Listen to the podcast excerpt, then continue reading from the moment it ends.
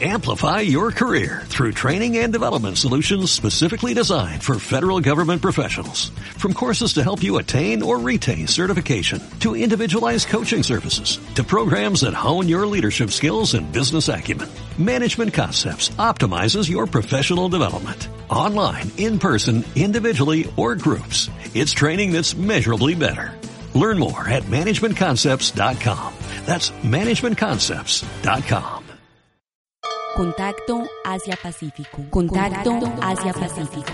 Acontecimientos, información y análisis de una región que está de cara al desarrollo y al mundo.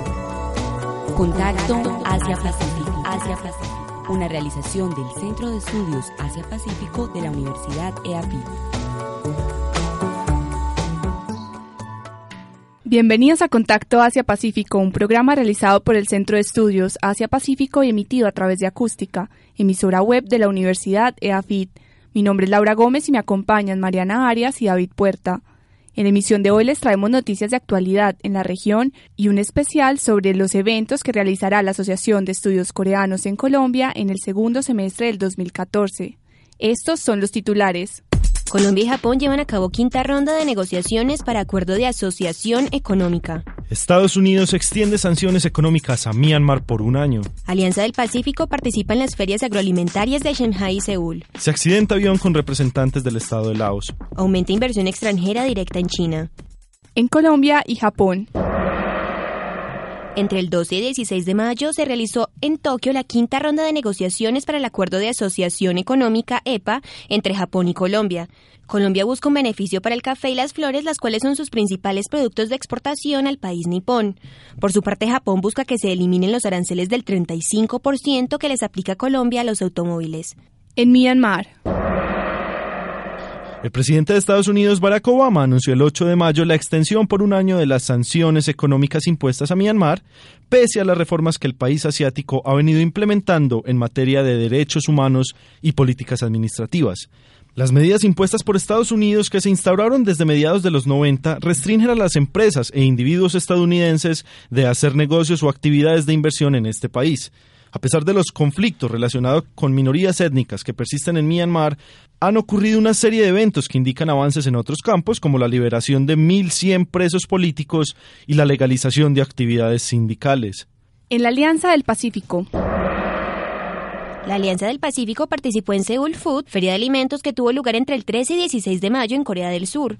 Este encuentro fue una oportunidad para seis empresas exportadoras de los países miembros pues pudieron exponer su portafolio de productos a más de 5.000 visitantes expertos de la industria alimentaria. Estas generaron un gran atractivo para los importadores asiáticos. Asimismo, entre el 13 y 15 de mayo, embajadores de los cuatro países miembros participaron en la Feria Internacional Sial Group, que este año tuvo lugar en Shanghai. Esta feria, debido a su magnitud, fue una importante oportunidad no solo para hacer negocios y establecer contactos comerciales, sino también para fortalecer la presencia de la Alianza del Pacífico en el mercado asiático. En Laos. El avión militar Antonov AN-74300 que partió desde Vientiane, capital de Laos, se accidentó el pasado 17 de mayo. En el mismo se trasladaban representantes del Estado de Laos que iban para celebrar unos actos militares. Entre los fallecidos se encontraban el ministro de Defensa y viceprimer ministro laosiano Duang Chae Pichit, el ministro de Seguridad Pública Tongpan Sampong, el alcalde de Vientiane, Suaukan Mahalat y el jefe del departamento de propaganda del Partido Comunista de Laos, Xuan Sombuakan. Las autoridades laosianas han abierto una investigación para esclarecer las causas del accidente. En China. China atrajo aproximadamente 40 mil millones de dólares en inversión extranjera directa los primeros cuatro meses del 2014, de los cuales 8.700 fueron en abril. La mayor parte fue destinada a la industria de servicios. Los principales inversionistas fueron Hong Kong, Singapur y Taiwán. Sin embargo, las inversiones directas no financieras de China en el exterior cayeron un 12.9% durante este mismo periodo. El gobierno chino pretende atraer inversión extranjera directa para el sector servicios, las manufacturas exclusivas e industrias ecológicas, en lugar de las fábricas de bajo valor. Además desea que las compañías locales aumenten su inversión en el extranjero. A continuación, el especial de esta semana. Adriana Roldán, coordinadora académica del Centro de Estudios Asia-Pacífico y representante de la Universidad EAFIT en la Asociación de Estudios Coreanos en Colombia, nos cuenta sobre los eventos que realizará la asociación en el segundo semestre de 2014. La Asociación de Estudios Coreanos en Colombia fue fundada desde el 2011 y desde entonces la Universidad de AFID ha sido miembro activa, fundadora y activa de la asociación. Actualmente nos encontramos promoviendo dos grandes actividades del segundo semestre de este año. La primera es el concurso de jóvenes investigadores sobre estudios coreanos en Colombia, en la cual los estudiantes deben presentar unas propuestas, luego unos ensayos y posteriormente una presentación que se llevará a cabo el 4 de septiembre de 2014 en la Universidad Nacional. También se estará llevando a cabo el 30 de septiembre, miércoles primero y jueves 2 de octubre, el tercer encuentro de estudios coreanos en Colombia, que tratará sobre las implicaciones socioculturales del milagro económico coreano. En este evento contaremos con la presencia de importantes eh, participantes de diversos países que manejan estudios coreanos en México, en Argentina y en la Universidad UCLA en Estados Unidos. Y también con la participación de importantes académicos colombianos que trabajan el tema de Corea. Adicional a esto, también se está llevando a cabo un concurso nacional de la cultura coreana promovido con la Fundación Cultural Colombo Coreana y también se está llevando a cabo un concurso de lengua coreana a nivel nacional.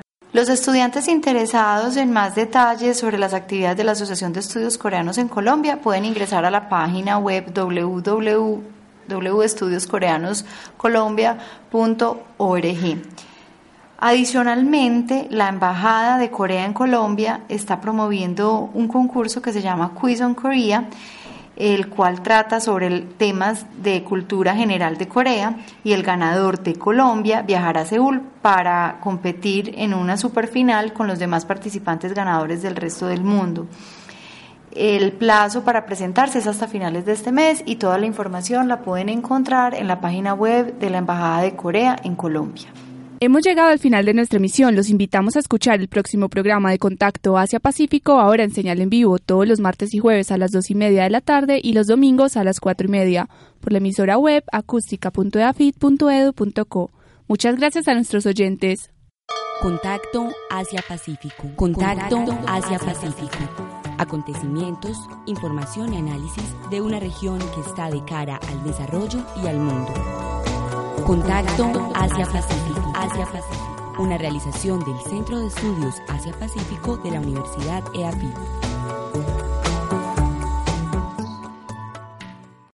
Amplify your career through training and development solutions specifically designed for federal government professionals. From courses to help you attain or retain certification, to individualized coaching services, to programs that hone your leadership skills and business acumen, Management Concepts optimizes your professional development. Online, in person, individually, or groups. It's training that's measurably better. Learn more at managementconcepts.com. That's managementconcepts.com.